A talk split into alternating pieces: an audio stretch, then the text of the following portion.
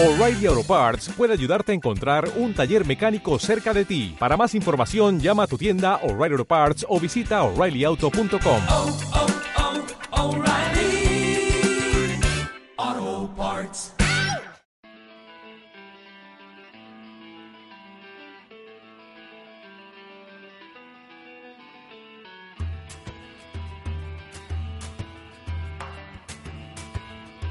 Piedra de toque con Iñaki Macazaga.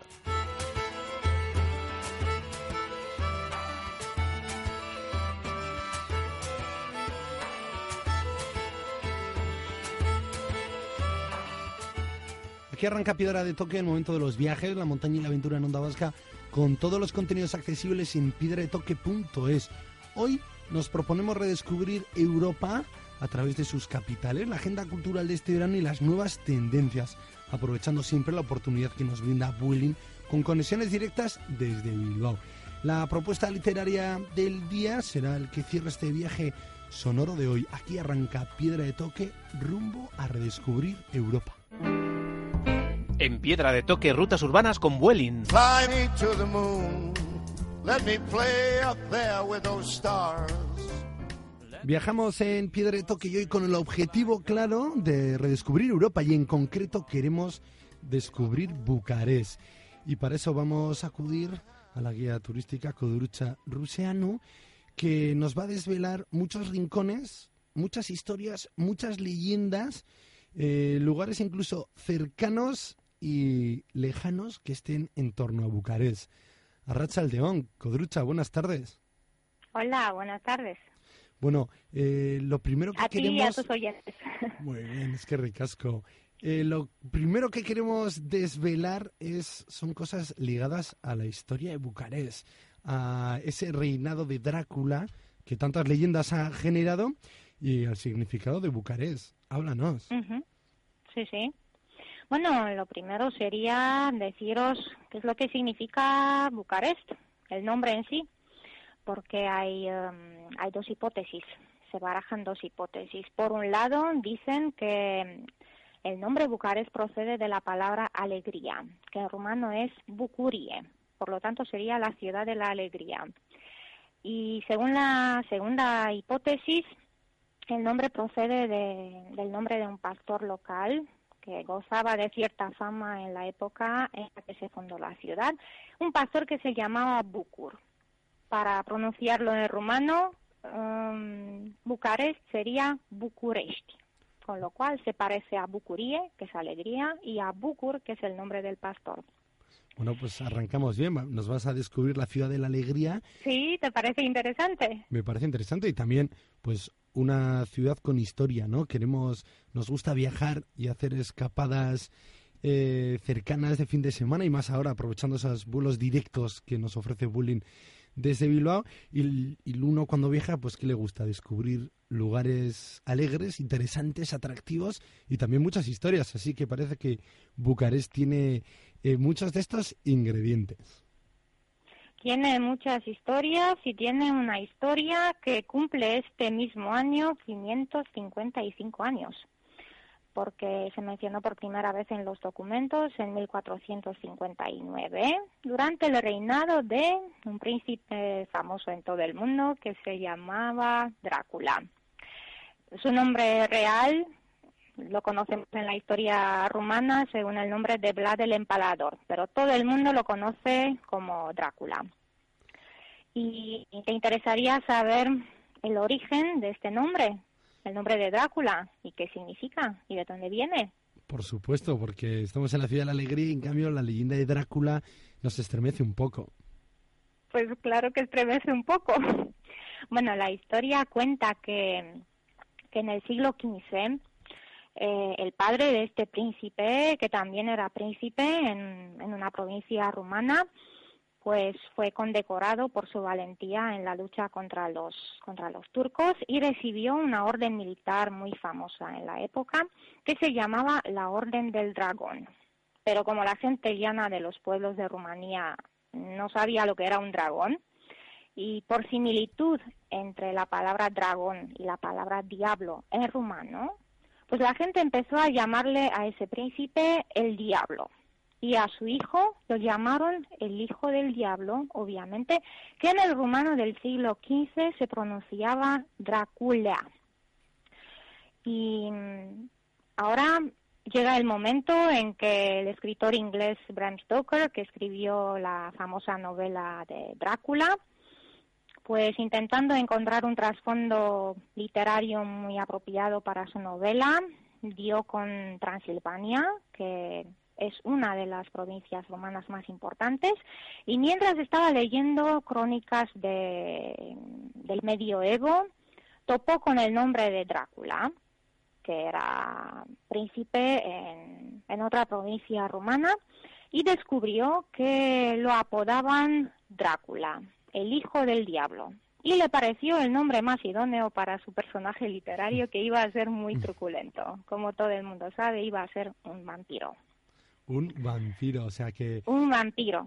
fue un más, vampiro. fue más Pero de- es, es allí donde empieza a configurarse la leyenda. Hasta aquí he contado la historia real y luego Bram Stoker se encargó de, de configurar la leyenda, el mito. de configurar el mito, más fruto de la casualidad y la inspiración, porque es cierto que estamos en la ciudad de alegría, como hemos arrancado, y que los paisajes y el contexto que rodea esta ciudad pues pueden inspirar muy buenas novelas, ¿no? No sé si del medievo, pero sí de leyendas. Y es que también ha sido apodada la pequeña París en algún momento de su historia. Pues sí, sí, sí, efectivamente. Eh, en el periodo de entreguerra, entre la Primera y la Segunda Guerra Mundial, que fue el periodo de auge económico y de prosperidad de, de Rumanía, a Bucarest se le conocía por la pequeña París, porque había muchos lazos a nivel político y cultural muy estrechos con Francia. Y te cuento que la clase alta, la aristocracia romana, hablaba francés y rumano indistintamente, lo que dice bastante. Y mm, la arquitectura del centro de Bucarest se construyó eh, al estilo francés. Parte de, de los edificios del centro fueron diseñados por arquitectos franceses o por arquitectos rumanos que estudiaron en Francia. Y son edificios muy elegantes, de mucha solera, pero desafortunadamente no todos están muy cuidados. Y Desafortunadamente. desafortunadamente. Pero, pero son muy bonitos, son preciosos eh, e imponentes. Y quizás la construcción que más nos recuerda a París es el Arco del Triunfo, que es una copia del Arco de Triunfo de París y que fue construido al final de la Primera Guerra Mundial porque Rumanía quiso rendir homenaje al, al ejército francés que ayudó al ejército rumano durante la Primera Guerra Mundial. Entonces construyeron este, este arco como, como regalo al pueblo francés para darles las gracias. Y ya que estoy hablando de los vínculos entre los monumentos de aquí y los de allí, creo que vale la pena abrir un paréntesis y contarte y contaros a todos que la Torre Eiffel de París se construyó utilizando una técnica inventada por un ingeniero rumano para ser utilizada en, en los ferrocarriles. O sea, la técnica de juntar las piezas metálicas fue inventada por este ingeniero rumano y de hecho los que tengan la oportunidad de llegar a París y acercarse a la torre podrán ver que en las piezas metálicas que componen la torre está presente la marca Made in Preshica. Preshica es la ciudad romana donde se fabricaron todas las piezas. Muy bien. No creo que haya mucha gente que, que lo sepa, Pues no. pero, pero así es. Así es, bueno, vamos eh, despejando la leyenda y vando- yendo a la realidad. Hablabas de edificios que recuerdan de esa época mm, esplendorosa de Bucarest, con grandes lazos con el día a día de París, con la parte cultural, y yo creo que todavía sí que quedan lugares, ¿no? Eh, por alguno de ellos. Yo no sé si el Parlamento puede ser también representativo de esa época eh, brillante de la ciudad. Mm, No precisamente porque el Parlamento se construyó durante la, la época del régimen comunista en los años 80. Fue un, sueño de nuestro dictador comunista, Ceausescu, que quería construir el- edificio más grande del mundo. Y a fin de conseguirlo, lo que hizo fue destruir un barrio entero que representaba la quinta parte de Bucarest y arrasó una, una colina para poder empezar las, eh, las obras. Lo que salió fue el segundo edificio más grande del mundo, después del Pentágono, y el tercero como volumen. Porque en primera posición está Cape Canaveral de Estados Unidos, donde se montan las naves espaciales. En segunda posición una pirámide de México. Y en tercera posición queda nuestro Palacio del Parlamento, que supera en un 2% eh, el volumen de la pirámide de Keops, que es la más grande de Egipto, para que os hagáis una, una idea. Y bueno, se trabajó ininterrumpidamente desde el 83 hasta el 89, cuando fue la, la revolución que acabó con el régimen comunista. Y después de, de la revolución, se, em, la gente no supo exactamente qué hacer con este monumento que era un, símbolo de- del régimen comunista. Algunos propusieron cubrirlo de tierra para enterrar simbólicamente el régimen comunista, otros quisieron convertirlo en casino para que rivalizara con los casinos occidentales, pero al final se tomó la decisión de trasladar allí al Parlamento rumano, que fue lo que sucedió en 1994 y os digo que realmente vale vale una pena visitarlo y verlo tanto por dentro como por fuera porque es, es algo inmenso. Está hecho con materiales rumanos de lujo materiales rumanos al 100% mármol de varios colores maderas nobles lámparas de cientos de bombillas. Es algo realmente impresionante. Y hay quienes cuentan que se invirtió alrededor del 40% del PIB en, en este gran proyecto. Pues sí, un gran proyecto que, bueno, merecerá la pena visitarlo, como también algunos de los otros rincones que ya me has adelantado antes fuera del micrófono, como es el Museo de la Aldea, que dando un paseo por ese museo uno prácticamente está recorriendo todo el país. Sí, efectivamente. Y mm, si los turistas tienen la suerte de disfrutar de buen tiempo, pues será una visita más agradable aún.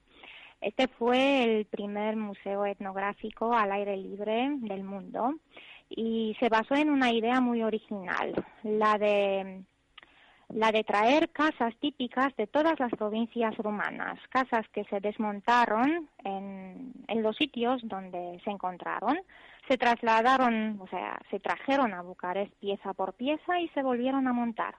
Y lo que salió fue un museo que es como una Rumanía en miniatura y donde al dar un paseo por el museo puedes decir que en una hora has visitado todo el país. Es increíble. Qué bien. Nos has llevado por bonito. a través de la historia, de las leyendas, del propio nombre de, de Bucarest. Hemos descubierto también pues ese pasado con guiños a las buenas relaciones con la capital francesa, con París, también a la época comunista. Hemos visitado el museo y si ahora queremos descansar o pasear eh, a la sombra de árboles, también ahí tenéis un gran parque digno de recorrerlo en bici, pasear, ir a comer y ahora también estas tardes, noches de verano, ir a incluso escuchar música. Ujú. Eh, el parque más grande de Bucarest está prácticamente pegado al Museo de la Aldea. Así que si uno decide visitar el museo, luego, luego puede mm, pasar el resto de- del día en el parque, el parque de Herastro, que sería el equivalente del Parque Retiro de Madrid. Yo conozco el Retiro de Madrid y diría que el que tenemos aquí se parece al parque madrileño, solo que me da a mí que es un poco más grande.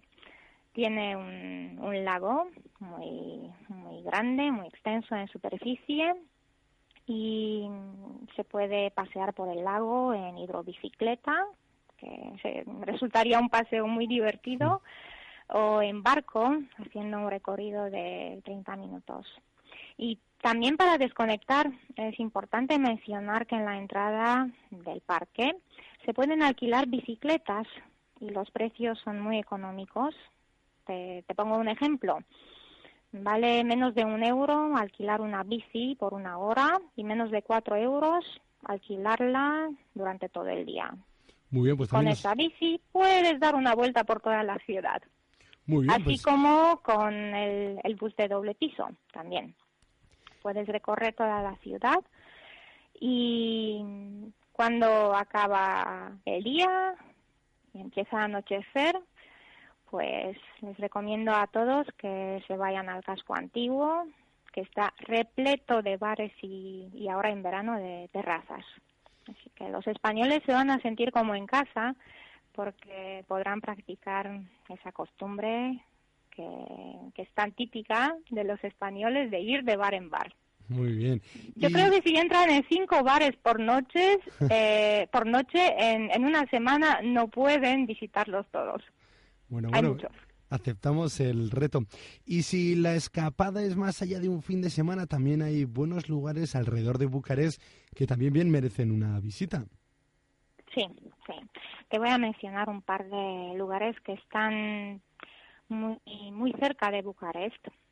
Y luego un par de, de sitios más alejados en las montañas, pero que son un, un must, como dicen los ingleses.